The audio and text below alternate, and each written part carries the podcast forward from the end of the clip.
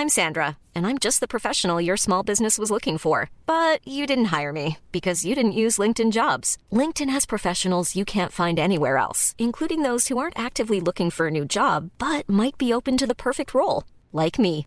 In a given month, over 70% of LinkedIn users don't visit other leading job sites. So if you're not looking on LinkedIn, you'll miss out on great candidates like Sandra. Start hiring professionals like a professional. Post your free job on linkedin.com/people today.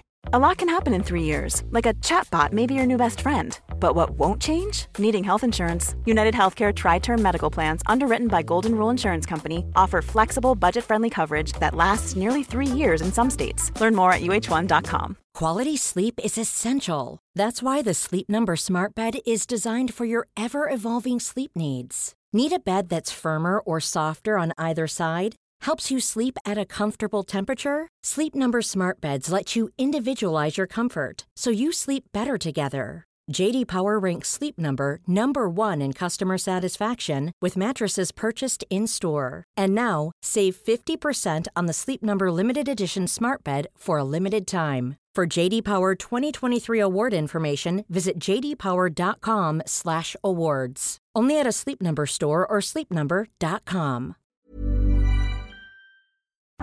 Alors, est-ce que je peux vous demander ce que vous faites dans la vie? Je vous en prie. Aujourd'hui, c'est à moi de vous le dire. Au commencement était l'action. Continuez à inventer. Je sais pas ce qui vous attend, je sais pas ce qui va se passer, mais on peut pas tout piloter. Vivez-le à fond. Je suis Sarah Crosetti et vous écoutez La Bascule. Ici, on s'invite dans l'intimité d'hommes et de femmes au parcours inspirant et singulier. On questionne l'art et la manière dont ils habitent le monde, le remettent en question et le redessinent à leur façon. On discute de ce qui les fait vibrer, des moments clés de leur existence où ils ont basculé vers d'autres horizons que ceux vers lesquels on les avait orientés jusque-là.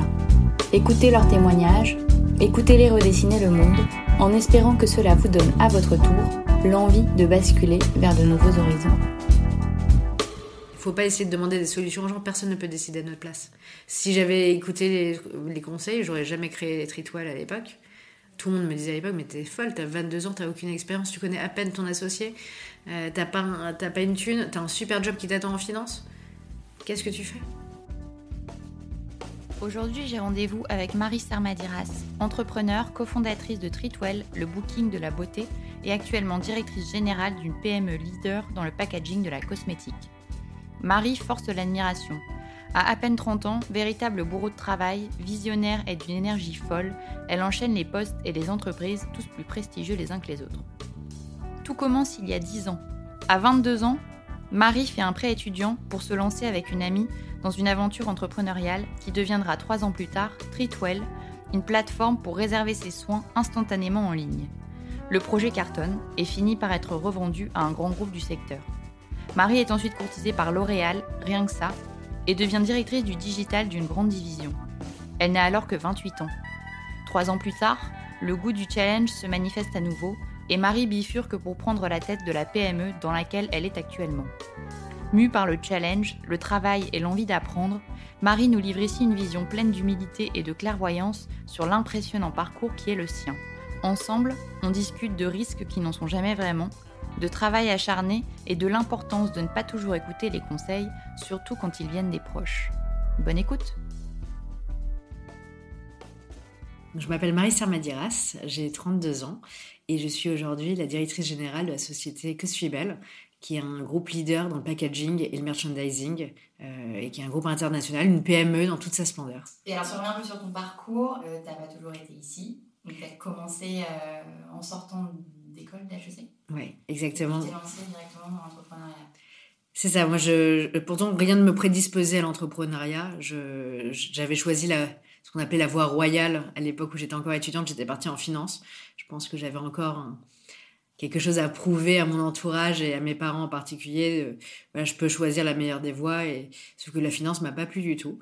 Et que sur les bancs de l'école en dernière année, je me suis dit, je veux créer, ben, je veux faire quelque chose qui me plaît et où je me retrouve ce qui m'a naturellement porté vers l'entrepreneuriat, une rencontre avec une euh, fille qui allait devenir une amie, euh, Mallory, euh, a fait qu'on discutait sur les bancs de l'école aussi, de dire tiens, c'est marrant, pourquoi on créerait pas un truc et quelle idée on pourrait avoir et que l'idée de ce qui est devenu Treatwell est venue. et c'est comme ça qu'on s'est lancé dans l'entrepreneuriat, elle et moi à 22 ans, à la sortie de l'école. Donc tu as entièrement raison, c'est pas mon premier chapitre professionnel. Mais non, tes parents, ils entrepreneurs ou il y avait des entrepreneurs autour de toi? Mes parents étaient entrepreneurs, mais justement, moi, j'étais plutôt dans l'opposition. Euh, il paraît que j'étais rebelle à partir de mes 7 ans, donc finalement, j'avais un tempérament peut-être d'entrepreneur sans le savoir, mais euh, je voulais surtout pas faire comme eux. Et, ce que je voyais de l'entrepreneuriat à l'époque, c'était plutôt les ennuis, euh, c'était plutôt le, les questions de trésorerie, c'était plutôt les questions d'impayés que tout entrepreneur se pose. Euh, et ça me donnait absolument pas envie de faire leur job. Et à l'époque, je me souviens que j'enviais mes copains dont les parents étaient fonctionnaires, euh, en me disant mais eux, ils ont cette sécurité euh, de, de, voilà de ne pas penser à demain quand j'avais l'impression que demain n'était jamais assuré pour des entrepreneurs. Et quand même, tu te lances là-dedans. Ça, c'est des souvenirs d'enfance et, et, de jeune adolescence. Et puis l'eau a coulé sous les ponts. J'ai fait ma prépa, j'ai fait mon école. Et j'ai tellement détesté la finance, je me suis tellement pas retrouvée dans ce système, qu'en fait tout était mieux que, que ça. Et j'ai créé ma boîte, non pas avec une vision stratégique de me dire c'est fantastique, je vais devenir le, le Mark Zuckerberg français et féminin, euh, mais je me suis dit, je sais pas quoi faire de ma vie, ça a l'air marrant, j'ai une bonne copine avec qui créer ça, euh, et ça m'évitera de faire un stage de fin d'études c'était pas du tout une vision stratégique de me dire c'est une boîte, euh, c'est une vie, on va créer une entreprise qui va devenir un grand groupe. Euh, c'était vraiment l'envie de s'amuser en ne sachant pas quoi faire d'eux. Donc je l'ai vécu comme une campagne BDE. Tiens, on va faire un projet, ça va être fun. D'accord. Et pour ceux qui ne, qui ne connaissent pas du coup est-ce que tu peux un peu expliquer ce que c'est et comment t'es venue l'idée?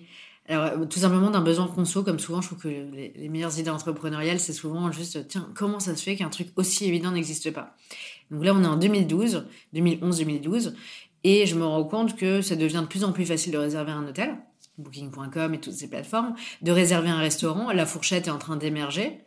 Mais je me dis, tiens, c'est encore hyper compliqué de réserver un médecin, de prendre rendez-vous chez un médecin, ou de prendre rendez-vous dans un institut de beauté, un salon de coiffure, un spa. Les médecins à l'époque, ça me semble quand même euh, un marché euh, complexe. Euh, ils ont pas le droit de faire de la pub. J'ai 21, 22 ans, je me dis, je sais pas si je me sens les épaules d'affronter ce marché qui a l'air complexe. En revanche, les coiffeurs, les instituts et les spas, ça m'a l'air beaucoup plus abordable. Et euh, si on lançait le booking.com ou la fourchette.fr de, euh, de la beauté. Et c'est comme ça que l'idée vient.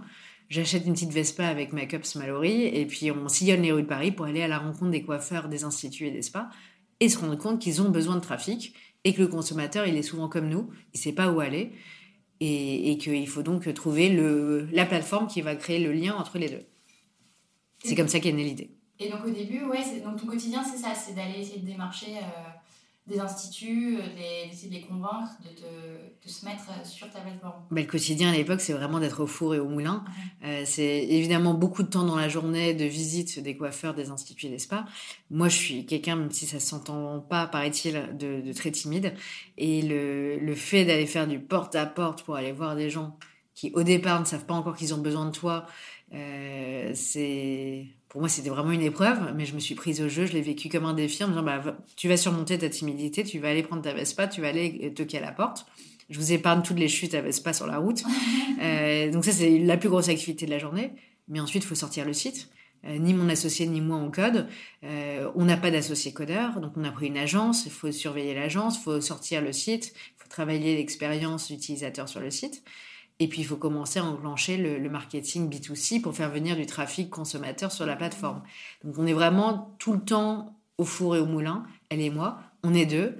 On a nos emprunts étudiants, on n'a pas d'argent, on n'a pas levé de fonds. Euh, on a nos deux emprunts étudiants. Oui, ce que j'allais dire au début, c'est quoi ta, ta, stratégie en termes financiers? C'est-à-dire, est-ce que tu t'investis tout de suite euh, un certain montant ou alors c'est une stratégie des petits pas? Euh, Comment ça s'organise au début? Alors le problème, c'est qu'à 22 ans, euh, la stratégie, euh, c'est une stratégie de gros montant qui aujourd'hui me semble une stratégie de petits pas euh, dix ans plus tard. Mais à l'époque, on a toutes les deux réussi à récupérer avec nos emprunts étudiants 80 000 euros. Ça nous semble gigantesque. Euh, toutes les deux, c'est 40 000 euros chacune, c'est énorme. Aujourd'hui, je me dis, mais lancer une, une marketplace euh, de ce type-là avec 80 000 euros, on était deux perdreaux de l'année. Mais à l'époque, ça me semblait énorme. Donc c'est vraiment à la frontière. Mais ces 80 000 euros, ils nous ont permis de tenir quasiment un an. De lancer la. Pour ça. On s'est endetté pour ça. D'accord oui, on, a un peu menti à la banque. Euh, on a dit que c'était pour payer nos études, mais c'était pour payer le projet. Euh, on les a remboursés, hein, je, tiens à le dire si, le banquier écoute. Euh, on, a, tout bien, bien fait comme il fallait, mais ça nous a permis de lancer le projet à l'époque. Mais on n'avait pas. Donc c'était la stratégie des petits pas, mais on était déjà très engagé parce qu'avec une somme pareille de dette, si on se plantait, qu'on perdait ces 80 000 euros, il, fallait travailler longtemps pour pouvoir les rembourser. Mmh. Et pour autant, ça te stresse pas plus que ça? Après, tu es jeune sûrement, et puis tu crois en ce que tu fais, j'imagine. Mais... Ouais, et puis je pense que tu as une fougue, et j'avais pas peur, ouais. J'avais pas encore peur. Le moment où j'ai commencé à avoir peur, c'est quand on a levé des fonds. On a levé un an après 350 000 euros, euh, plus de la dette, 350 000 euros auprès de Business Angel, plus de la dette financière euh, bancaire. Euh, et là, j'ai commencé à sentir le poids des responsabilités parce que j'avais l'argent d'autres personnes que je connaissais qui me faisaient confiance. Et là, je me disais, bon, si je me plante, va falloir que je les rembourse parce que je me sens mal à l'idée de dire bah, c'est la vie, vous avez parié, vous avez perdu. Euh, et je me disais là pour rembourser 350 000 plus 80 000, euh, va falloir qu'on travaille quand même quelques années. Et, et tu, te, tu commences à faire la somme dans les moments noirs de te dire mais attends si je calcule tout, c'est-à-dire que je vais avoir des années où je vais pas pouvoir vivre, j'ai juste essayé de rembourser ces dettes qui ne sont pas obligatoires, mais je me sentais pas de, de laisser euh, une casse. Ben, mais, voilà une, une, ardoise dingue à mes actionnaires. Donc je, faisais ce calcul-là parfois le soir et je me disais mais c'est affreux, j'ai pas du tout. Euh, j'espère que ça va pas se passer comme ça. Après, euh, le rythme est tellement dense, il y a tellement de choses à faire qu'il y a un moment que tu n'as pas le temps de te poser ces questions-là. Tu avances et tu essaies de plus te poser ces questions en disant bon ça va marcher et on s'en sortira. Ouais. Et qu'est-ce qui te motivait le plus à l'époque dans ce projet? C'était le fait de dire un jour euh, ça va coller avec l'image que je m'en fais ou le fait que, tu vois, c'était quoi ce qui, te, ce qui te motivait le plus? Je pense que euh, ça peut paraître étrange parce que je suis en plus quelqu'un qui est très dans, le, dans la réflexion et dans le. Je suis pas quelqu'un de court-termiste, mais là, je pense que c'était très court-termiste. Je, je l'ai vécu au jour le jour. Vraiment, comme j'ai vécu mes campagnes BDE et Junior Entreprise quand j'étais en école, euh, comme j'ai l'impression qu'un Macron a pu gérer sa campagne, la première campagne, c'est un peu. Euh, t'es pris par le mouvement, tu t'y crois, il y a un momentum à un moment donné, et tu avances, et tu te poses pas la question de est-ce que c'est une chance de marché, tu juste avances, et jusqu'au moment où ça devient une réalité. Mais, mais je me suis jamais projetée à plus long terme en disant un jour ça peut devenir un truc gros. C'est l'histoire de l'entreprise qui m'a entraîné en fait dans cette vision-là, plutôt que moi qui avais la vision et qui a emmené l'entreprise dans cette, dans cette direction. Euh, moi, pourtant, je suis pas du tout quelqu'un dans le lâcher prise, euh, pas assez. Euh, là, c'est une forme de lâcher prise, de laisser en fait le, le, le, destin de cette entreprise m'entraîner avec lui plutôt que moi entraîner le destin de mon entreprise. Mais ce qui est marrant, c'est que vous êtes lancé, vous avez eu l'idée et tout de suite vous êtes lancé. Enfin, tu n'as pas regardé ce qui se faisait ou tu t'es pas dit ah non mais il y a tel obstacle et ça va être impossible. Enfin en fait tu t'es dit il y a un besoin, j'y vais en fait de manière assez aveugle de manière totalement aveugle. On a regardé un peu ce qu'il faisait. On a, on a, quand même fait quelques mois d'études de marché. Mais c'est allé très vite. On a vu qu'il n'y avait rien. Donc, il fallait éduquer le marché, ce qui est plutôt déjà en soi un obstacle. Mmh. Euh, mais à l'époque, on s'est dit trop bien, il n'y a personne. Et on s'est. Non, on s'est pas posé beaucoup de questions. Et c'est pas du courage. Souvent, les gens me disent Qu'est-ce que tu as été courageuse à 21 ou 22 ans? Moi, je trouve pas. J'étais juste. Euh, j'y ai juste pas réfléchi, j'avais pas grand chose à perdre. Dans le pire des cas, il y avait ces, ces fameux 40 000 euros euh, à rembourser à titre personnel. J'avais la chance d'avoir des parents qui auraient pu me sauver. J'allais pas me retrouver à la rue. Il y a des gens qui, s'ils perdent ces 40 000 euros, se retrouvent à dormir dans la rue. Moi, c'était pas mon cas. Alors, j'aurais tout fait pour pas demander de l'aide à qui que ce soit. Mais je risquais pas de me retrouver à la rue non plus. Et je pense que ça m'a donné cette, cette force de me dire, bon, si c'est pas maintenant, ça sera pas demain. Donc, j'y vais. Et, et pour une fois, je crois que j'ai pas beaucoup réfléchi. Et ça m'a fait du bien de pas beaucoup réfléchir. Et je pense qu'on se fait souvent des, films, je vois beaucoup d'entrepreneurs, de futurs entrepreneurs qui m'appellent aussi pour me dire est-ce que je le fais, mais j'ai peur. Mais la plupart du temps, en fait, il n'y a pas grand-chose à perdre. Donc, euh, tant qu'il n'y a pas grand-chose à perdre, l'aventure est tellement cool à vivre, même si le résultat n'y est pas à la fin, que ça vaut la peine d'essayer. Bah, après, parfois, il y a d'autres choses qui rentrent en compte, comme ton, statut social l'image que tu renvoies, ou peut-être aussi parfois le fait que ça prend beaucoup plus de temps que ce que tu avais anticipé. Et donc tu peux te poser ces questions-là, mais j'ai l'impression que dans ton cas, c'est allé assez rapidement. Finalement, ça, ça a grossi euh, très vite et du coup, tu n'as pas forcément eu de période de doute. J'ai pas eu de période de doute existentielle. J'ai eu des périodes de, de, de, crise où je me suis dit, mais attends, on va peut-être jamais y arriver. Et, et, j'ai pas envie de, rater mon début de carrière bêtement. Ah, c'est arrivé quand même un peu c'est arrivé, c'est surtout, je sais même plus par quel morceau m'y prendre, et, il y a X mois de trésorerie qui reste, et quel va être le next step, et comment on va aller chercher du cash, et pourquoi les chiffres ils augmentent pas, et pourquoi le BP il est pas exactement comme il faut. ça a clairement pas été une, une, aventure euh, simple et tranquille et linéaire qui a amené à un succès. Ça a été euh, des montagnes russes perpétuelles. Le fait d'être deux a énormément aidé. C'est que dans les moments où moi je déprimais, c'était mon associé qui venait me voir et qui me disait mais arrête, tout va bien, on, est en train de cartonner, regarde les chiffres, et qui me permettait de voir le verre à moitié plein. Et puis le lendemain, en fait, c'était le contraire, on échangeait les rôles, c'était elle qui badait, et moi qui revenais la voir en disant, mais attends, arrête tes conneries, t'as vu, regarde ça, les chiffres sont incroyables. Et le fait d'être deux fait qu'on avait traversé ces montagnes russes en s'entraidant, et je pense que seul, j'aurais jamais tenu, et que les doutes auraient pris le dessus. Donc le fait de le faire à deux et de le vivre vraiment comme une aventure fun entre copines, a permis de rendre euh, le truc moins douloureux. Mais il y a évidemment des jours où on s'est dit, est-ce qu'on est continue? Et il y en a eu des vrais moments où on s'est dit, est-ce qu'on est capable d'assumer ce que c'est comme poids? Avec du recul, oui, l'aventure est trop cool et j'ai aucun regret. Mais, qu'est-ce qu'on a bossé? Qu'est-ce qu'on a souffert? Qu'est-ce qu'on a peu dormi? Qu'est-ce qu'on a eu peur par moment? Euh, Ça n'a pas du tout été une aventure tranquille. Mais c'était génial. On s'est amusé. Mmh. Et en termes, est-ce qu'en termes opérationnels, tu te disais par exemple si ça atteint pas tel objectif ou, euh, si ça n'atteint pas tel niveau qu'on s'est fixé, euh, euh, ça va pas le faire. Est-ce que tu t'étais mis un peu des espèces de, de niveaux à atteindre ou est-ce que tu arrivais un peu à quantifier ta progression et te dire ah bah là si ça arrive pas à, ce moment-là, il faut qu'on se pose des bonnes questions? C'est ça qui est compliqué quand tu mènes une aventure entrepreneuriale, c'est de savoir si tu vas dans le mur ou tu vois. Tout à fait. Je, on avait évidemment un business plan je dois dire que je suis incapable de dire si on l'a réalisé, j'aurais tendance à dire que non. Je, sais qu'on n'a jamais eu besoin de pivoter quand beaucoup d'entrepreneurs ont besoin de pivoter. Nous, on n'a pas eu ce besoin-là. En revanche, on a été entraîné en fait par la croissance et l'entreprise a accéléré sans qu'on comprenne parfois pourquoi. Euh, et c'est ça qui nous a emmené à chaque jour se, nous, nous lever et continuer à avancer en disant, mais regarde, ça continue à avancer. On ne savait pas trop pourquoi ni comment, on n'avait pas encore compris les rouages du système. Mais une fois que la machine avance, on ne se pose pas de questions. Euh, et au moment où on a levé des fonds, on a sorti un nouveau site internet. On est rentré dans une phase où on grossissait de 30 à 40% tous les mois. En vrai, on ne savait même pas vraiment pourquoi. Mais tant que c'était le cas, on se pose pas de questions, on avance. Et puis même si au début on s'était dit mais c'est pas ce qu'on va faire et finalement on va pas grossir dans telle direction, bah quand tu grossis de 30 à 40% tous les mois, tu te poses plus trop la question. Peut-être qu'on aurait dû, mais mais là, dans le cas présent, pas de regret. On avançait juste et c'est vrai qu'on n'avait pas de vision stratégique. Et quand on a été racheté, je me souviens très bien des premières discussions avec nos acquéreurs après le deal, où ils disaient, bon, alors quels sont les process, quelle est la vision, est-ce que vous pouvez nous expliquer votre what, votre how, votre ceci, votre cela? Et on les regardait avec des yeux totalement effarés, en disant, mais nous, on se pose pas du tout ce genre de questions. Ben, en fait, on, avance, on gère la croissance. Et on avait l'air de, encore une fois, de deux perdreaux de l'année. Ils nous regardaient avec un air, mais, mais donc vous n'avez pas de process, vous n'avez pas de vision, vous n'avez pas tout mis dans un ERP pour processiser le tout. Et, en fait, non, on avait juste un Excel pourri. Euh, et on, avançait en fait juste au jour le jour sans se poser de questions. Euh, et je pense que c'est ça qui nous a apporté euh, de A à Z.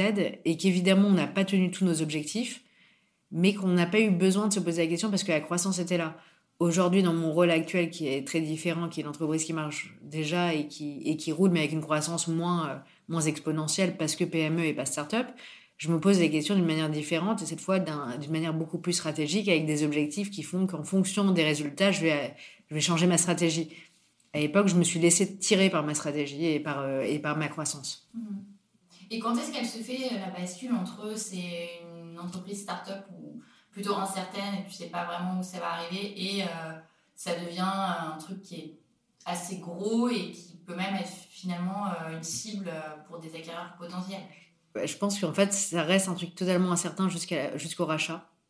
Et c'est au moment du rachat où là, c'est un groupe côté qui nous rachète, donc il y a énormément d'argent et qui investit un cash de dingue dans l'entreprise, qui grâce à cet argent, pour une marketplace, on sait que c'est des business models qui ont besoin de beaucoup de financement.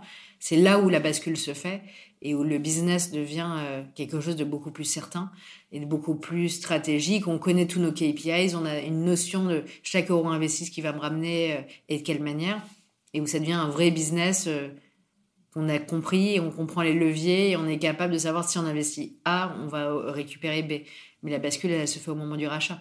Jusqu'au jour du rachat, jusqu'à l'heure du rachat, jusqu'à la signature et au dernier point de la signature, c'est pas gagné. C'est, ça se joue vraiment jusqu'au bout et, jusqu'à la dernière minute. Mais ça, ça se passe quand? Ça fait, à peu près combien de temps? Ça fait trois ans et demi. Donc c'est allé super vite. Euh, on a, d'ailleurs, ça fait même pas trois ans et demi, ça fait on a commencé à bosser six mois avant de vraiment lancer le business, le temps de réfléchir, le temps de commencer à, poser les jalons. Entre la création de la boîte et la première offre de rachat, ça nous a pris deux ans et demi. Euh, donc ça allait extrêmement vite. Le process de vente a été long, euh, non pas pour déterminer le prix qui a été déterminé assez vite, mais pour déterminer toute la partie due diligence. Euh, et nos acquéreurs étaient eux très carrés et ont voulu voir si on était aussi carré qu'eux. Donc, ils ont vraiment exploré en détail les résultats. Pour une start-up, euh, ils ont pris vraiment leur temps. C'était un long process, mais jusqu'au bout, ça a été. Euh, c'était pas gagné jusqu'au bout. Jusqu'au matin du deal, euh, jusqu'au. On y allait. jusqu'au bout, ça a été la galère. Jusqu'au bout, ça a été un truc qu'on s'est dit, ça va être. c'est pas gagné. En rentrant chez l'avocat le matin de la signature du deal, j'y suis allée. C'était après une très courte nuit. J'ai dû débarquer vers 7h ou 7h30 chez l'avocat. Euh, j'ai su que c'était fini à 15h. Donc jusqu'au bout, j'ai cru qu'il pourrait se passer quelque chose et que ça ne marcherait pas. Parce que jusque-là, tu, tu commences à marcher, tu peux, vous ne payez pas? On se paye, euh, je crois, au bout d'un an, on commence à se verser 500 euros par mois. On loue nos apparts sur Airbnb pour essayer de. Et on dort sur le canapé de tous les potes euh, et on mutualise nos apparts, mon associé et moi, avec qui évidemment on était devenus amis à force de, vivre tout ça. Euh, et, et, au moment du rachat, je crois qu'on se, on se verse même pas un SMIC. Mm. Donc non, ça a été des périodes de galère. Euh, mais on vivait vraiment d'amour et d'eau fraîche au sens où on était tellement heureuse de vivre cette aventure que la question se posait pas à 25 ans.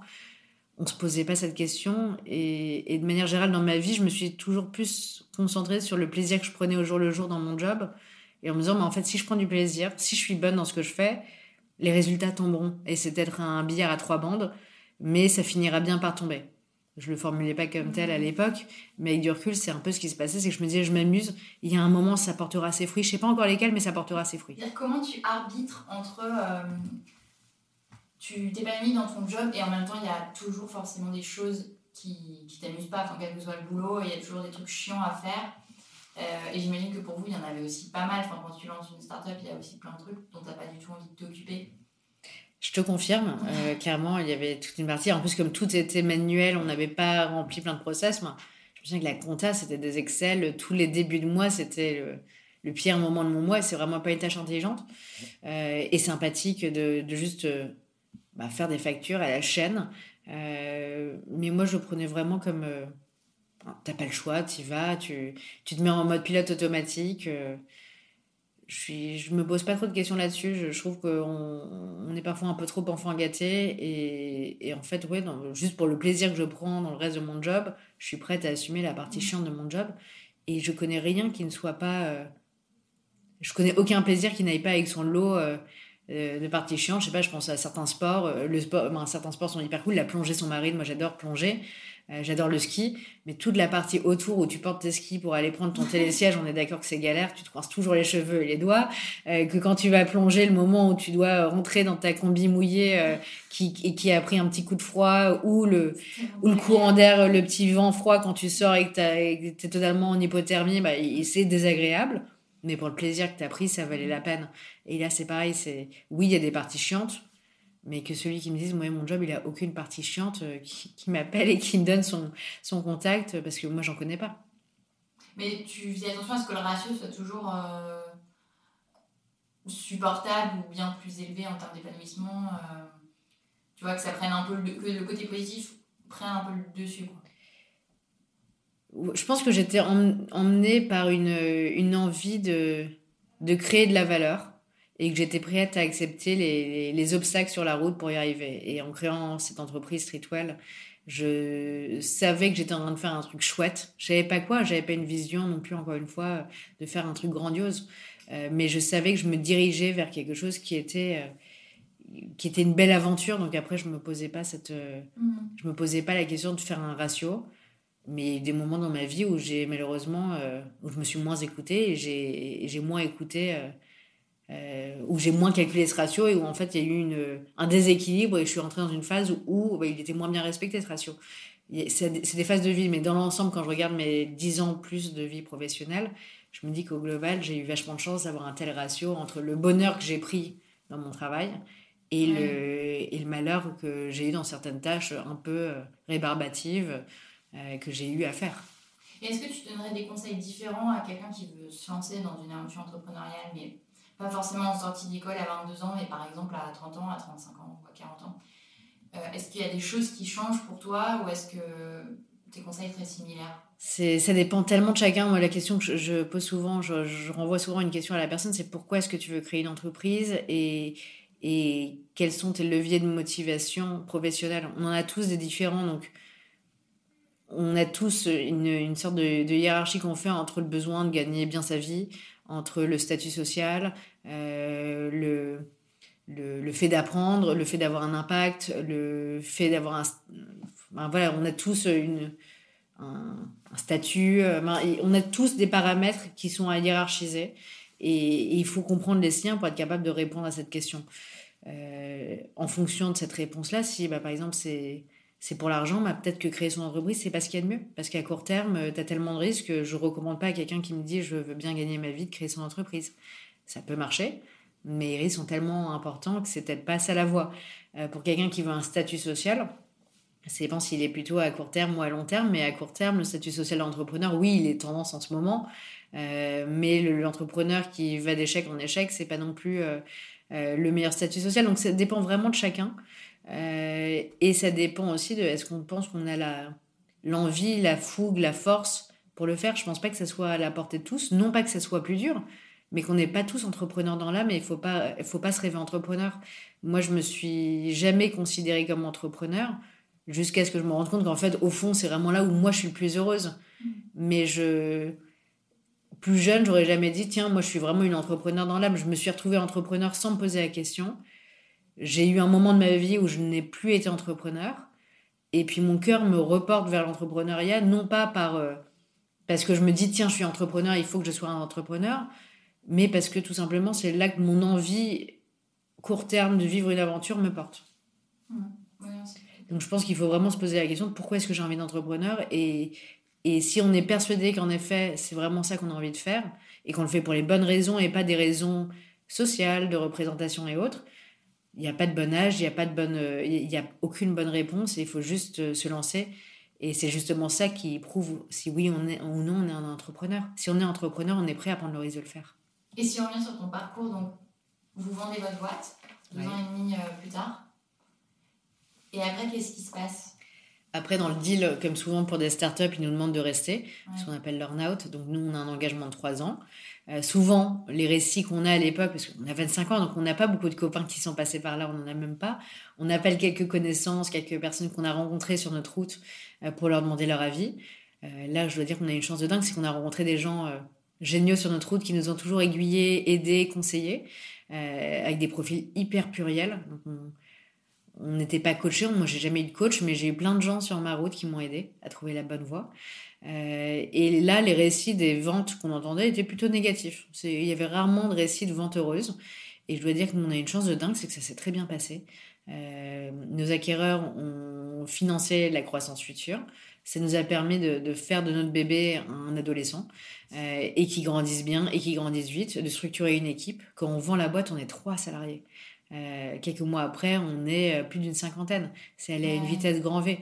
Et moi, ça m'a permis de vivre ce rêve, de voir le petit bébé que j'avais lancé, où au début, personne n'y croyait vraiment, euh, devenir un ado qui a fini par euh, vivre de lui-même le jour où, j'ai décidé de partir vers mon aventure suivante, de confier les rênes à, à nos directrices commerciales de l'époque euh, qu'on avait recrutées et qui était un- évidemment un, un superbe recrutement, mais qui est devenue la directrice générale, notre successeur euh, dans ce job, et de voir que l'aventure continue, même sans toi. Moi, je trouve que c'était ça vraiment le, succès du truc, c'est de voir euh, les différentes étapes de vie de cette entreprise et de se dire, bah, c'était vraiment, on a mené l'aventure jusqu'au bout et l'aventure continue sans nous. Et pour moi, c'était ça la clé du succès.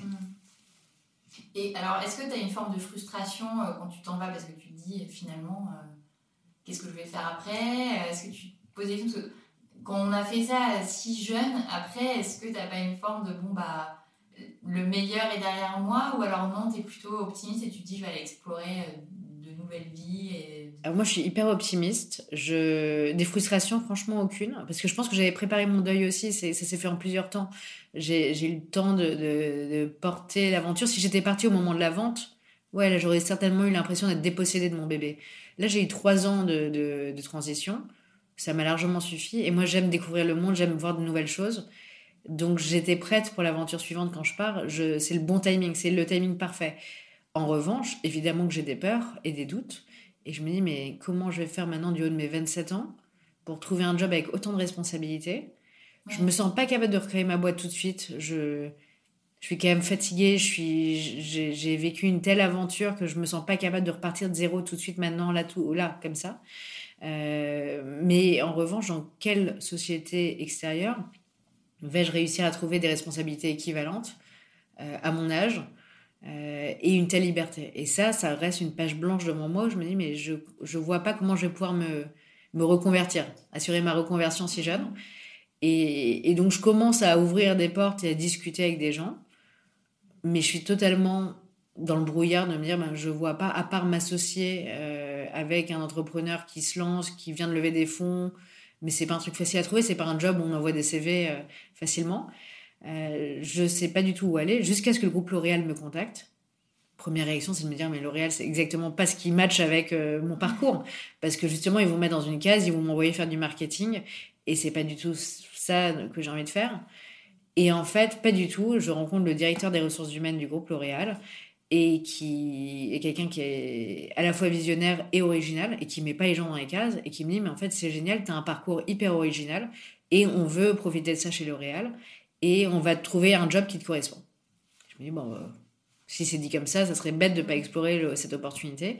On parle pendant plusieurs mois, il me fait rencontrer plein de gens passionnants euh, dans les équipes de L'Oréal jusqu'à euh, ce que l'offre arrive sur ma table de reprendre la direction du digital d'une des divisions du groupe L'Oréal. Et là, je me, je me rappelle très bien de ma réaction, c'est de me dire, mais en fait, ils n'ont pas du tout compris qui je suis. Moi, je suis incapable de faire ce job. Numéro un, je suis pas une experte du digital. J'ai su faire une boîte digitale, mes mains dans le cambouis.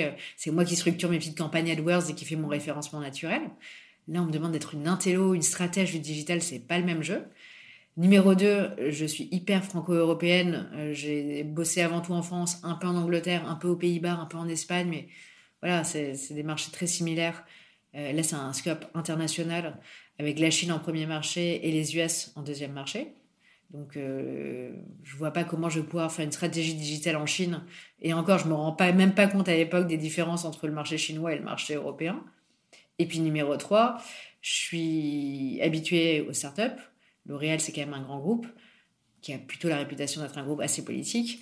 Euh, et moi, je suis souvent perçue comme un très gros éléphant dans un tout petit magasin de porcelaine. Qu'est-ce que je vais pouvoir faire dans un job, par définition, très corporate, très d'influence, comme ils disent Quand je suis pas du tout quelqu'un d'influence, je suis quelqu'un straight to the point, euh, je, je mâche pas mes mots et c'est pas du tout le type de positionnement qu'il faut prendre dans ce genre de, job.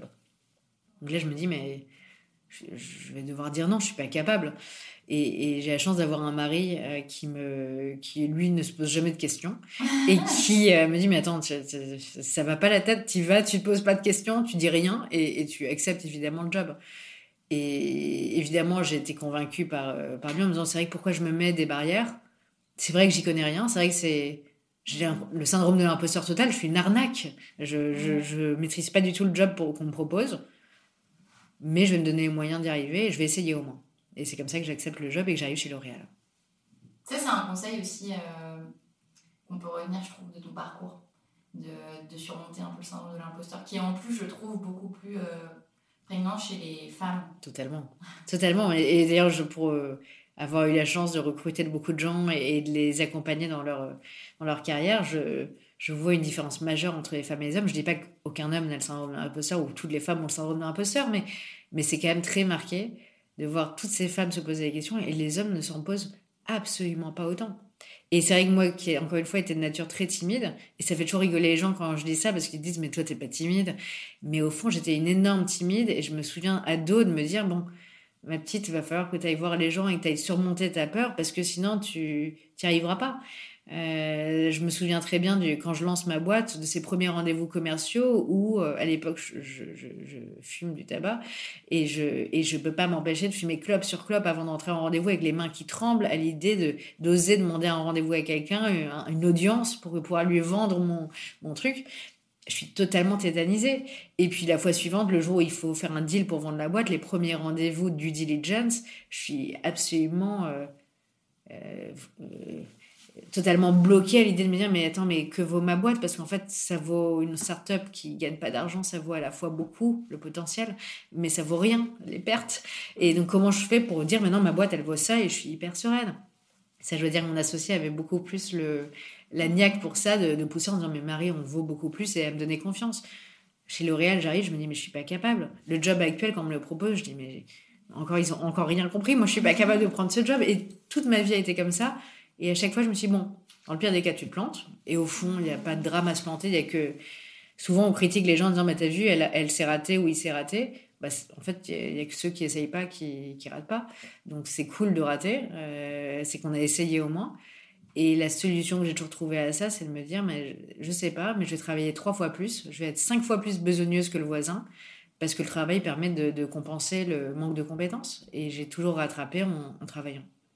Donc c'est ça un peu ton conseil par rapport à la confiance en soi C'est, euh, tu dirais que c'est un le travail peut-être que pour, te rassurer. Chacun trouve sa réassurance en fait. Moi, moi c'est le travail. Par mon parcours, j'étais pas extrêmement bonne à l'école quand j'étais quand j'étais jeune au collège, lycée. J'avais deux ans d'avance, donc j'étais très bébé, euh, mais j'étais pas très douée à l'école. Jusqu'au jour où j'ai compris qu'en fait, il fallait que je m'y mette et qu'en fait, réussir euh, à l'école, c'était cool, euh, versus ce que je pensais être, être belle, c'est cool. J'ai compris qu'en fait, non, avoir des bonnes notes, ça pouvait être cool aussi. Et je me suis rendu compte qu'en travaillant, j'y arrivais. Donc, je pense que intuitivement, dès que je suis pas à l'aise, je me mets à travailler. Et au fond, un, copain me disait le jour, euh, et je pense qu'il avait vraiment raison, de me dire, mais en fait, si tu réussis pas, si tu réussis son travail, tu prends même pas de plaisir. Et je crois que c'est un peu vrai. Je me demande si j'ai pas besoin de cette petite souffrance de me dire, je me suis mis un peu cher pour me dire, bah, j'ai mérité mon truc et, et, ça a une vraie valeur. Et donc moi, c'est tout de suite mon secours, mon, plat de secours. Euh, il y a des gens, quand ils ont pas le moral, ils mangent un plat de pâtes. Moi, quand je, je sais pas quoi faire, je bosse en me disant, bah, au moins ça me protège. Chacun trouve sa méthode. Il y en a qui vont en trouver d'autres. Je pense que le travail est souvent une, en tout cas pour moi, le plus simple, euh, de se dire, bon, tu sais pas, mais je ne pense pas que pour faire du business, on ait besoin d'être absolument brillant, intelligent. Je pense qu'il y a beaucoup de choses qui s'apprennent et que bah, si tu sais pas, tu prends le temps d'apprendre. Et, quand les gens disent, mais je comprends pas, j'y arrive pas, souvent la réponse est, bah, bosse un tout petit peu plus et tu y arriveras. Après, il faut savoir si on a envie de bosser. Ben, c'est une question d'équipe de vie. Euh, et chacun choisit où il met le curseur. Moi, mon curseur, euh, il est à fond dans le travail. Et j'ai jamais eu l'impression que ça m'empêchait de vivre ma vie perso par ailleurs. Et donc tu commences ce job chez L'Oréal finalement Et je commence ce job chez L'Oréal et au fond, en fait, je m'étais pas trompée. C'est qu'en effet, j'étais une énorme imposture. C'est que je, je connaissais franchement pas le job, je connaissais pas l'international, je connaissais pas les jeux politiques qui se trament à ce niveau de l'organisation. Et quand je dis politique, c'est pas dans le mauvais sens du terme, mais tout simplement de savoir se positionner en tant que dirigeant, euh, membre de comité de direction, euh, dans des réunions. Quand moi, je suis le, billard à trois bandes, je connaissais pas. C'était, je, pense un truc, je le dis. Et sauf que c'est pas du tout comme ça que ça marche. Tu te mets beaucoup de gens à dos. Je pense qu'arriver si jeune dans un tel écosystème euh, fait qu'on en a voulu aussi. Donc on m'a pas fait de cadeau. les équipes sur place m'ont pas fait de cadeau. Euh, je pense que j'étais naïve et que je m'y attendais pas non plus. il peut y avoir beaucoup de jalousie de dire ah, mais elle, a... T'avais quoi T'avais 27 ans, euh, dire elle arrive comme ça. Ouais, euh. il y avait un peu de ça. J'avais 28 ans au moment où je rentre. d'où tu d'où tu d'où tu arrives ici Alors nous, ça fait 15-20 ans qu'on est chez L'Oréal et qu'on travaille dur pour y arriver. Toi, tu as juste créé une start-up. Et, et, et, je comprends. Et puis comme j'ai un côté en plus assez teenage en apparence où je fais voilà, je suis je joue pas à me vieillir particulièrement je pense que évidemment ça surprenait les gens et je pense que les gens par définition rejettent toute greffe euh, et que par, ben, par nature ils ont donc rejeté mon arrivée. Et puis petit à petit, je me suis évidemment accrochée. Je me suis dit, ben, en tout cas, si, si à un moment je craque, je pars, ce sera mon choix, ce sera pas eux qui me forceront à partir. Et, et en fait, à terme, d'une part, moi je me suis habituée, j'ai trouvé ma place. Et puis eux se sont, à mon avis, dit, mais finalement, en fait, elle tient, la petite. Peut-être qu'elle a, elle a quelque chose. ils ont fini par accepter ma présence, voire même à l'apprécier. Et je me souviens des, premiers, des premières semaines, le dimanche soir, il y avait vraiment le blues du dimanche soir. Là, j'ai découvert ce que c'était, le, le, blues du dimanche soir, et le fait de se dire, euh, en fait, il y a plus de mauvais moments que de bons moments. Au début, c'était vraiment ça. Et je me me dire, mais c'est dingue, je me ferais jamais un pote dans cet univers. J'avais, j'arrivais pas à créer du lien, du vrai lien humain avec les gens sur place. Ça marchait pas. Je, sentais un rejet de des gens qui n'avaient pas envie de créer ce lien. Et puis moi, timide, de la timidité revenait d'autant plus. Et je suis partie de chez L'Oréal quelques années après. Un, en m'étant amusée. Deux, en ayant appris euh, énormément. Et trois, en m'étant fait des copains qui sont des copains qui resteront à vie et qui sont des vrais copains. Alors que je me souviens vraiment au début de me dire, mais je vais pas. Je vais apprendre, ça je l'ai vite compris, mais je vais pas, en tout cas, je vais pas créer de vraies relations humaines. Et au fond, je me suis fait des copains de dingue là-bas. Mmh. Mais c'est toi qui as décidé de partir, Et c'est moi qui ai décidé de partir. Non pas parce que j'avais envie de partir, euh, j'étais pas du tout en recherche. J'avais vraiment enfin fait mon trou et je, et je me projetais euh, vraiment euh, dans le groupe. Et en fait, on m'a, il y a une nouvelle offre de job qui m'est tombée du ciel. et c'est le cas de le dire puisque au tout début de mon expérience chez L'Oréal, j'ai pris un avion. Et dans cet avion, je me suis retrouvée à côté de quelqu'un avec qui j'ai sympathisé, mais sans qu'il y ait aucun agenda business. Et que cette personne, trois ans après, ou deux ans et demi après, m'a proposé de, reprendre les rênes de, de sa PME. Et, donc c'est vraiment tombé du ciel au sens où c'était voilà, j'ai pas envoyé le CV, j'étais pas en recherche. Et dans le cadre d'un déjeuner totalement informel, euh, Alain, donc euh, cette personne me, propose de reprendre les rênes de, sa PME. Et je me souviens très bien de ma première réaction qui est de me dire oh non, je suis, enfin, j'ai enfin trouvé ma place chez Réal, j'ai enfin réussi à faire mes preuves, j'ai enfin réussi à être acceptée. Je pense que le Covid avait aidé en plus parce que d'un coup le digital de, devenait vraiment euh, une solution, euh, personne ne pouvait s'en passer. Donc c'était vraiment devenu un truc sympa. Les résultats étaient là, tout était là. Et là, je me dis, mais je vais pas repartir dans un nouveau sujet. Et puis, je pense que le pauvre Alain, il n'a pas du tout compris euh, qui je suis parce qu'il propose de reprendre les rênes d'une PME qui fait du packaging. Mais moi, j'ai toujours fait du digital et de la tech. Pourquoi je vais aller faire du packaging, de l'industrie? C'est pas moi. Et en fait, je me suis juste dit, tiens, moi, je vais continuer la discussion avec lui. C'est toujours intéressant. Et puis, ça m'amuse de découvrir ce que fait sa boîte. Et, en fait, je me suis prise au jeu de la conversation et qui a mené six mois plus tard à ce que je rejoigne son groupe. Oui, donc il a réussi quand même à te convaincre. Euh, il est particulièrement convaincant de manière générale, mais parce que l'aventure était, c'était exactement en fait ce dont je rêvais, c'était le job dont je rêvais. Euh, le secteur, au fond, pour moi, ça n'a jamais été une, un, vrai sujet. J'ai fait finalement quasiment toute ma carrière dans les cosmétiques. Je suis pas une passionnée de cosmétiques. Évidemment que j'apprécie les produits de beauté, mais c'est pas ma passion. Euh, et, finalement, le packaging, c'était pas ma passion au départ, mais finalement, c'est un super métier, très créatif, qui mélange à la fois des sujets de supply chain et d'industrie, euh, mais une énorme dose de créativité, de relationnel client. c'est un métier hyper complet. Ce qui m'amuse, c'est le défi, euh, au-delà de du secteur. Et, quand j'ai vu la taille du défi et que j'ai compris ce qu'Alain avait en tête et la vision qu'il avait, là, je me suis dit, mais en fait, c'est fantastique, c'est ça que je cherchais. Et, je me lance, en effet, et je ressors totalement de ma zone de confort pour aller découvrir un nouvel univers, nouvel univers sectoriel, nouveau change, parce que en fait, j'avais été euh, directrice générale de ma propre startup. Là, c'est de reprendre les rênes d'une PME qui existe déjà. Et puis, j'avais découvert la startup, j'avais découvert le grand groupe. Mais la PME, c'est encore un autre univers culturel. Donc je sortais encore une fois totalement de ma zone de confort. Mais comme toujours, je me suis dit, bon, ben, ben je vais bosser encore, je vais me, je vais me remettre euh, au travail et, et, je, vais, je vais rebosser à fond pour essayer de rattraper euh, le retard que, que j'ai sur le sujet. Et c'est comme ça que je suis rentrée dans cette aventure-là. Mais en fait, ton schéma décisionnel, il est axé là-dessus, il est axé sur le défi et sur euh, l'envie d'apprendre. Défi, envie d'apprendre et, et, le fait de le faire avec des gens sympas. Donc j'ai souvent, et, encore une fois, c'est un conseil que je donne très souvent aux gens quand ils me disent est-ce que je prends ce job ou pas, c'est choisis aussi ton patron et tes collègues. Parce qu'au fond, il n'y a pas de bon job, il n'y a pas de bonne boîte. Souvent on dit ouais, mais cette boîte c'est une belle boîte, ça fait bien sur le CV. En fait, euh, au sein du groupe L'Oréal, il y a des jobs fantastiques et il y a des jobs dont je, que j'aurais pas eu envie de faire. Pareil dans toutes les boîtes. Ça dépend avec qui tu le fais. Et, là, la vraie question que j'avais quand j'ai commencé à discuter avec Alain, ça a pris du temps. Là aussi, j'ai pris mon temps. Euh, j'ai d'abord fait ma due diligence, mon, audit de son entreprise, de manière superficielle, mais comprendre euh, euh, quels étaient les enjeux, ce que la boîte allait devenir, ce que je pouvais y apporter. Et puis la deuxième phase qui est vraiment la plus importante, une fois qu'on a validé cette première partie, c'est ok, est-ce que, est que je lui fais confiance? Parce qu'on aura beau avoir la plus belle boîte, le meilleur des contrats, si Alain n'est pas un type bien, c'est nul comme aventure. J'en veux pas, mais pas un instant.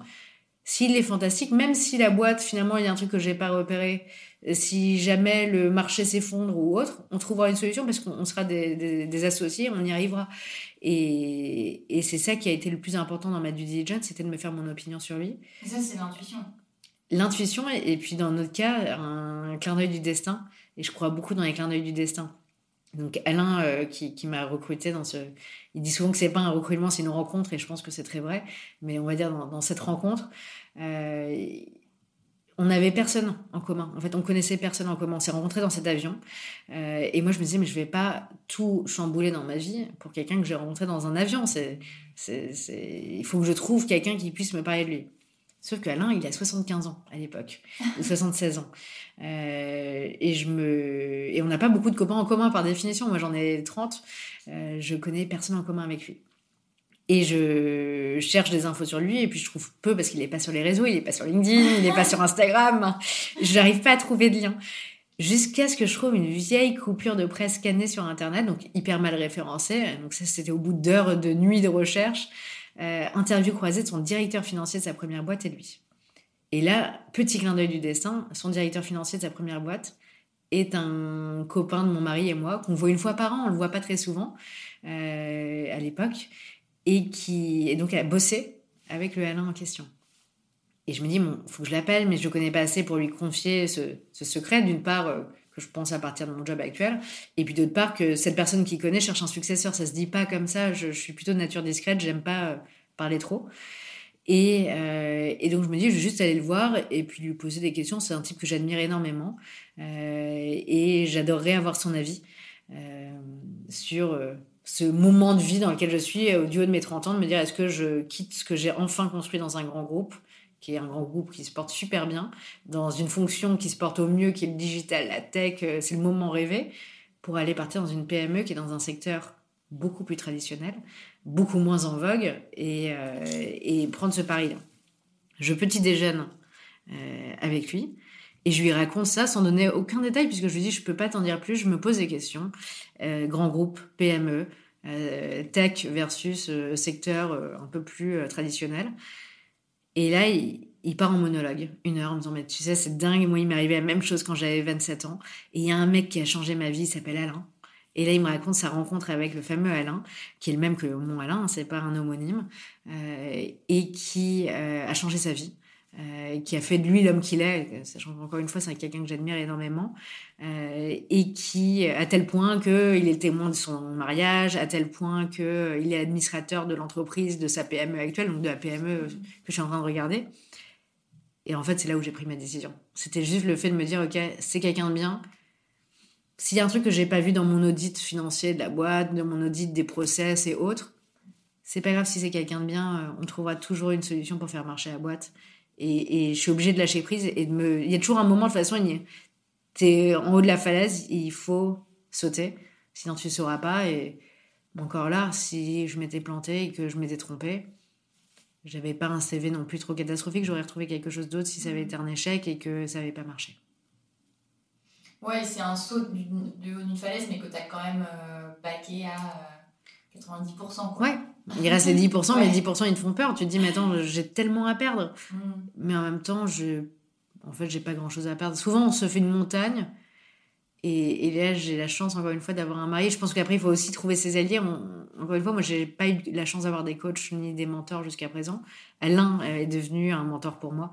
Euh, et c'est la première fois que j'ai quelqu'un qui vraiment m'accompagne dans, dans, ma vie professionnelle. Mais, mais j'en ai, j'ai eu des, plein d'amis qui ont pris cette position de de coach sur des sujets spécifiques et en premier lieu mon mari qui me pousse euh, à toujours me dire mais en fait c'est quoi le vrai risque? Et il a raison. Le risque c'était quoi? Je j'avais fait suffisamment d'économies je dans le pire des cas je me plantais je prenais trois mois sabbatiques j'ai jamais pris de break dans ma vie pro alors oui, évidemment, au début, tu me dis pendant trois mois, tu vas rien faire. Moi, je panique. Je, je me dis, mais attends, mais c'est affreux. Et au fond, bah non, si tu vois différemment, tu prends trois mois, tu vas faire un petit tour, euh, pas du monde, mais d'un continent. Bah ouais, t'as raison, dans le pire des cas, j'ai trois mois, ça, va, ça me ferait du bien, je l'ai jamais fait, ce serait une belle expérience. Et qui m'aide à voir le verre à moitié plein et me dire, mais en fait, euh, non, le risque, le risque, il est minime et tu as l'impression que c'est énorme parce que tu es dedans et que tu es dans ton moule et tu es déjà lancé. Et en disant, bah, en effet, c'est catastrophique, je vais pas perdre mon job qui est un job où enfin j'ai fait ma preuve. Mais en fait, si, dans le pire des cas, euh, tu finis pas à la rue, tu retrouves un job qui sera équivalent, peut-être un peu moins bien, mais bah, peut-être que tu as perdu un an. Un an de vie professionnelle, euh, sachant que pour l'instant, j'ai plutôt euh, accéléré à fond. C'était pas très grave.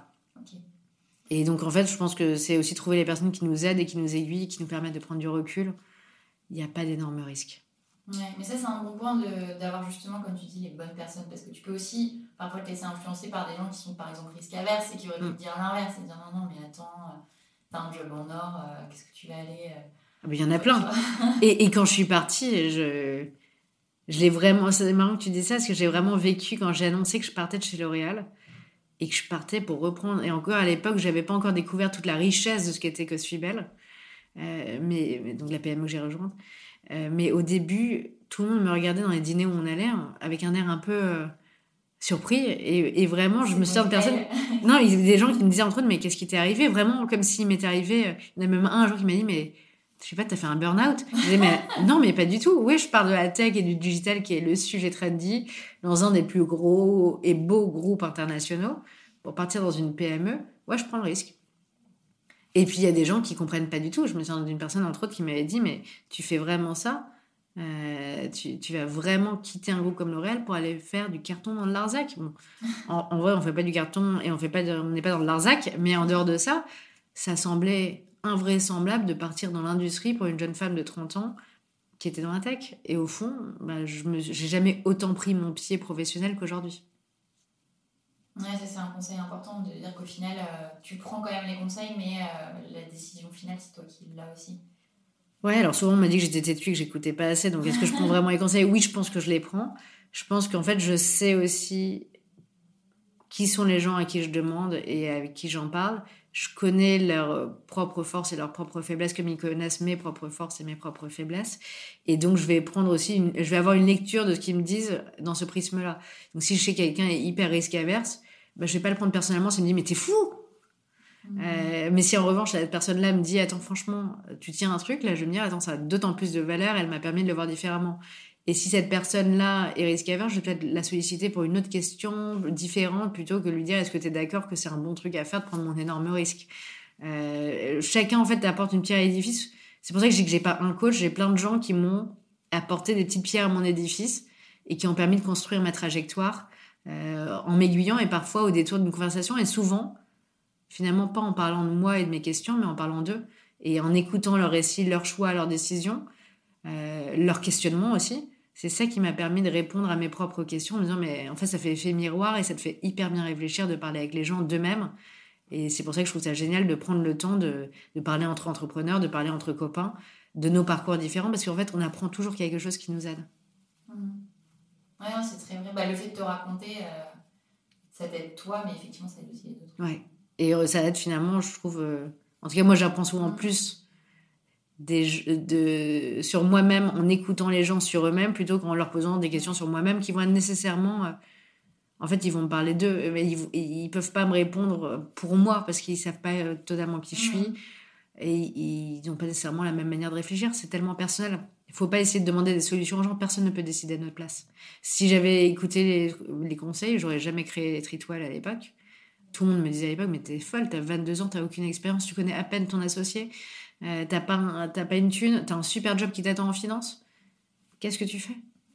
J'aurais jamais fait. Il y a toujours des copains que je charrie quand je les vois aujourd'hui en leur disant Mais tu te rappelles quand en 2012 tu me disais ça?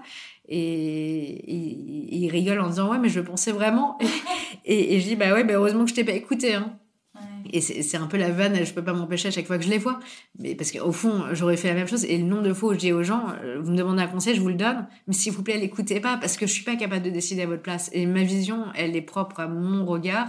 Et mon regard il est propre à ma personnalité. Et on est tous différents. On va pas faire du copier-coller les uns des autres. Il y a rien de pire que ça. On vivons de pluralité on est tous différents et on a tous une manière différente de percevoir, de vouloir. Le bonheur, on le met pas au même, au même endroit. Il y a des gens qui parfois me disent T'as une vie de dingue, c'est incroyable, tu voyages tout le temps, tu rencontres des gens de dingue. Tu... Ouais, Mais je pense que la plupart des gens, ils veulent pas ma vie, ils veulent pas travailler autant que moi, ils veulent pas avoir la dose de stress et la dose d'emmerde dont on parlait tout à l'heure à gérer. C'est un équilibre. Moi, je suis très heureuse dans ma vie et j'ai l'équilibre que je trouve parfait. Euh, mais beaucoup de gens le trouveraient pas sain parce qu'il n'y a pas d'équilibre pro-perso, euh, que les deux se mélangent totalement et que je dors 5 heures par nuit pour pouvoir caler tout mon travail et toutes mes semaines et que, que je profite certainement pas autant que d'autres de mes copains. Mmh. c'est un vrai enseignement aussi. C'est euh, effectivement le fait que tout est, tout est personnel et tout est. Ça dépend le prisme par lequel tu, tu regardes. Ouais, je pense. Je pense que vraiment, il faut. On a, je vais pas reprendre des philosophes euh, mais, globalement, la vérité est vraiment en nous. C'est-à-dire il n'y a que toi qui sais ce dont tu as besoin. Et, tout comme euh, si tu vas voir un psy, le psy, un, bon psy te dira pas fais ça. Il te questionnera, il t'aiguillera, il t'aidera à comprendre les, les ressorts qu'il y a en toi mais il te dira pas euh, prends telle décision. Je pense que c'est pareil dans la, dans la, vraie vie, en dehors d'un cabinet de psy, de se dire euh, personne n'est censé te dire ce qu'il ferait à ta place, mais tout le monde peut t'aider à, à, jalonner ta réflexion et à trouver des morceaux de réponse en toi qui, au bout d'un moment, seront assemblés en une vraie réponse. Est-ce qu'il y a, par rapport à ça, est-ce qu'il y a des ouvrages, des, euh, des gens, des livres, des, des films qui t'ont inspiré ou qui t'ont guidé? Surtout des gens. Euh, je passe beaucoup de temps à rencontrer des gens.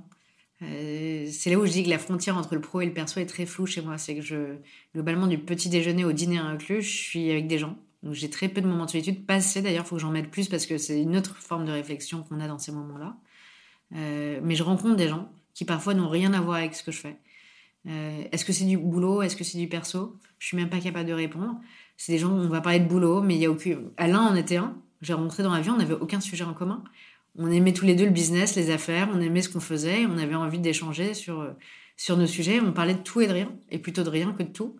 Est-ce que c'était une rencontre pro, est-ce que c'était une rencontre perso? Je ne suis pas capable de répondre. Mais ça, j'en mets plein dans mon, agenda.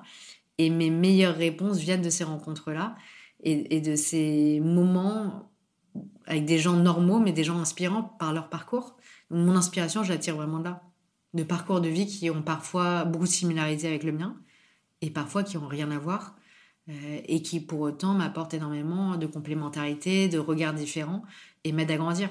Et tout à l'heure, tu parlais du fait d'avoir envie d'apprendre. Moi, c'est une, journée est bonne quand j'ai appris quelque chose. Et quand j'ai appris quelque chose, c'est pas nécessairement dans un livre. Ça va être euh, une histoire, une vision, une perception différente. Et, et c'est pour ça que je rencontre autant de gens. C'est pour vraiment essayer de m'enrichir de cette richesse qu'on a autour de nous, qu'on a tous autour de nous. Et certaines personnes disent ouais mais moi je connais pas autant de monde que toi et je je sais pas par où m'y prendre. Et c'est vrai que ça, met du temps de plus on rencontre de gens et plus c'est un cercle vertueux qui s'enrichit parce que plus tu rencontres de gens plus on te présente de gens et, et tu te retrouves avec beaucoup de gens autour de toi qui te permettent d'en rencontrer encore de nouveaux. Euh, mais au fond il faut bien mettre euh, le doigt dans l'engrenage une première fois et, se forcer à aller rencontrer des gens différents. Il n'y a pas d'ordre du jour c'est juste le plaisir de se rencontrer. Et parfois de là soit de belles amitiés soit de belles rencontres professionnelles et c'est ce que je conseille à la plupart des gens autour de moi qui se cherchent. Va rencontrer un max de personnes, mais pas pour leur demander des choses, pas pour leur demander d'acheter ton produit, pas pour leur demander de te recruter, mais juste pour leur dire voilà, je me pose des questions, aiguille-moi. Et, c'est rare les gens qui vont refuser de t'aiguiller. Mmh. ça, effectivement, alors j'allais te poser une dernière question, mais tu l'as un peu dit dans le fait de rester ouvert à la rencontre. est-ce que tu as euh, un ou des conseils euh, primordiaux à donner aux gens qui ont envie de basculer? euh, des tonnes. Il y en a un premier qui est vraiment de se dire que la réponse est dans vous et qu'il ne faut pas vous faut pas s'inventer de, de réponses toutes considérer encore une fois est-ce que je veux être entrepreneur comprendre pourquoi on a envie de l'être. Et si on a l'intime conviction qu'on a envie de l'être avoir confiance en soi il faut écouter son intime conviction il faut avoir confiance dans son intime conviction. Et, et bien se poser la question est-ce que mon intime conviction est vraiment intime ou est-ce que c'est quelque chose que je me suis euh, créé? Parce que j'ai envie de me regarder dans un glace et de me dire je suis un entrepreneur. Euh, si on a l'intime conviction que c'est ce pourquoi on est fait et ce qu'on a envie de devenir, dans ce cas-là, oui, il faut se faire confiance, il faut y aller parce qu'on trouvera une solution pour le devenir. Si on a vraiment envie de l'être et si on l'est vraiment en soi, qu'on emporte la, la puissance. Euh, ça, c'est vraiment un premier conseil. Deuxième conseil, je pense que, mais encore une fois, c'est très personnel, c'est qu'il y a toujours des moyens pour devenir ce qu'on a envie de devenir. Moi, j'ai trouvé le travail, d'autres trouveront d'autres réponses. Mais je pense que globalement, avec le travail, on peut trouver beaucoup de pistes. Et troisième conseil, je pense que c'est de pas être trop court-termiste. c'est un peu, là, c'est un peu un conseil duel. C'est à la fois penser au, chemin, c'est-à-dire au plaisir qu'on prend au jour le jour, et de choisir là où on va être bon et on va prendre du plaisir au jour le jour, parce que plus on prend du plaisir, plus on va être bon et, et plus on va réussir. Mais en même temps, pas être trop court-termiste en disant non, mais c'est maintenant, je veux avoir le job de mes rêves maintenant et, et, et pas penser en disant bah, si je prends ce job, c'est peut-être pas le job de mes rêves aujourd'hui, mais je vais tellement apprendre que ça va me permettre d'arriver à l'étape suivante, au job suivant. Je dis pas faire des plans stratégiques de carrière sur 10 ans, c'est débile, puisque tout dépend de la rencontre qu'on va faire euh, en cours de route. En revanche, privilégions, à mon avis, l'apprentissage et ce qu'on apprend en cours de route avant de penser tout de suite aux résultats. Et, et je vois trop de, bah, de, candidats pour des jobs ou d'entrepreneurs qui, qui se lancent, qui pensent vraiment au court terme de comment je vais vendre ma boîte à court terme, comment je vais avoir le job euh, avec les responsabilités dont je rêve à court terme, avant de se dire, mais en fait, il y a plein de compétences qui me manquent. Comment je fais pour les acquérir le plus vite possible et le mieux possible et pouvoir me, me, me vendre le mieux, que ce soit ma boîte ou moi en tant que candidat euh, pour un job, euh, à l'étape suivante. Mais qu'en fait, il y a encore beaucoup de choses à apprendre et que c'est ça qui compte, c'est le parcours qu'on apprend. Moi, j'ai jamais pensé à à court terme à me dire, mais en fait, je fais ça tout de suite pour avoir ce que je veux tout de suite. Je me suis toujours dit, bah, le parcours est cool, le chemin est cool. Euh, et à terme, je suis sûre que ça portera ses effets. Et en fait, les effets étaient bien meilleurs que ceux que j'espérais même. Mais parce que j'y ai pas pensé à court terme. Quand même, de, tu vois, ça implique de dire, euh, je sais pas tout et euh, ce que toi tu fais. De dire que le chemin est encore long, tu as beaucoup de choses à apprendre, mais ça implique effectivement que tu as une forme d'humilité. Eh ben, si, oui, en effet, pour ceux qui pensent qu'ils savent tout, déjà, oui, c'est gênant, mais je suis désolée pour eux, mais dans ce cas-là, la vie va être dure pour eux parce que par définition, euh, ben, chaque jour, on apprend un truc nouveau et que et chaque jour, normalement, si on s'écoute vraiment, on découvre qu'on avait tort sur quelque chose. Euh, combien de fois je me suis dit, tiens, je, même dans une vision business, je pense que ça, c'est la bonne décision à prendre. Ou ça, souvent les gens te demandent, mais en termes de macro, tu penses quoi, je sais pas, en ce moment, euh, euh, des conséquences de la guerre euh, Russie-Ukraine? Et chaque fois, je dis non, mais moi j'arrête de faire des plans sur la commune parce que le nombre de fois où je me suis plantée, donc mon feeling c'est ça. Mais franchement, je l'écoute que d'une oreille parce que je, je suis pas capable de donner. Enfin, ceux qui croient qu'ils savent tout, ils sont. il faut une dose de confiance. Et moi, j'en ai certainement peut-être pas assez au départ. Mais de là à penser qu'on sait tout, je pense que c'est hyper dangereux de savoir qu'on sait tout. Donc oui, il faut toujours se dire que qu'on a tellement de choses à apprendre et qu'on n'est jamais le meilleur. On sera jamais le plus intelligent, on sera jamais le plus cultivé, on sera on, on essaye de devenir chaque jour un peu meilleur pour euh, viser quelque chose de plus grand à terme.